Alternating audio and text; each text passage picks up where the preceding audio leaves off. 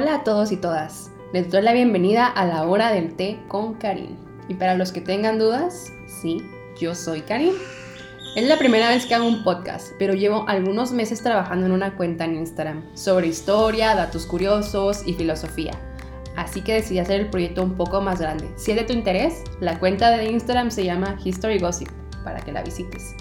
Muy bien, ya que nos hemos presentado hoy, les traigo una historia de una mujer increíble. Ella es Grace Hopper, quien fue integrante de la Armada de Estados Unidos y una reconocida matemática especialista en informática. También es conocida por ser una precursora del lenguaje de programación COBOL, que fue súper importante para el desarrollo de la computación moderna. Seguro se preguntarán, ¿por qué es importante COBOL? Bueno, gracias a él no nos tardamos 5000 años en descargar Windows. Ahora hablemos un poco de Grace. Grace nació en 1906 y los estereotipos femeninos de la época no la detuvieron. Pero eso seguro fue de la mano por todo el apoyo que le dieron sus seres queridos y la motivación que le brindaron. Entre su preparación educativa, cabe destacar que entre 1924 y 1928 estudió física y matemáticas en Nueva York, donde se graduó con honores. A su vez, obtuvo una beca para hacer una maestría en matemáticas en Yale, que finalizó en 1930. Estuvo en Harvard donde trabajó para un proyecto de computación para la construcción del Mar 1, la primera computadora electromecánica construida por IBM en Ecker Mauchly Corporation en Filadelfia desarrolló el primer compilador de la historia, el A-0.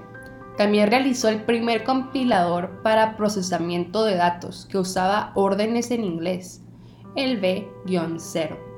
Y estos fueron los cimientos para COBOL, el lenguaje que les mencioné antes. Un lenguaje que tenía por fin comandos en inglés aunque Hopper no tuvo un papel predominante en el desarrollo del lenguaje, fue miembro del comité original para crearlo. Y el Flowmatic fue una influencia muy importante en el diseño de COBOL. Hopper falleció a los 85 años mientras dormía.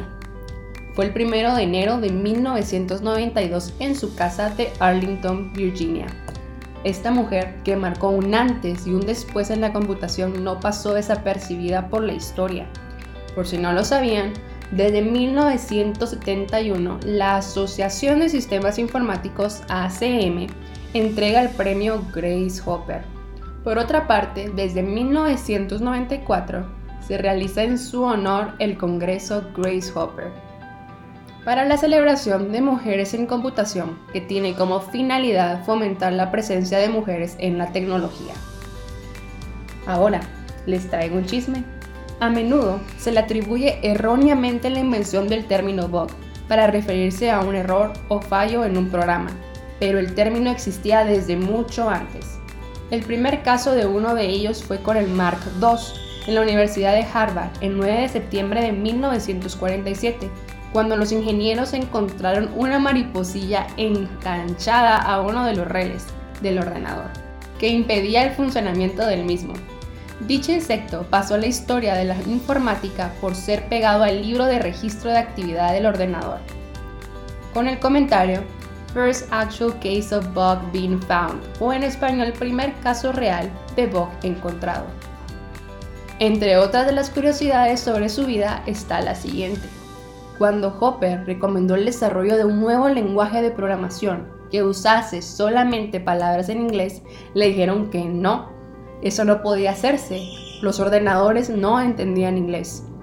Pero ella insistió en que era muchísimo más sencillo para la mayoría de personas, o sea, nosotros los simples mortales, escribir en inglés que usar símbolos o código binario. Así que dijo, he decidido que los procesadores de datos tienen que ser capaces de escribir sus programas en inglés y los ordenadores tendrán que traducirlo al lenguaje maquinal. Bueno, eso es todo por hoy. Espero les haya gustado este episodio y los espero en el próximo con otro gran chisme.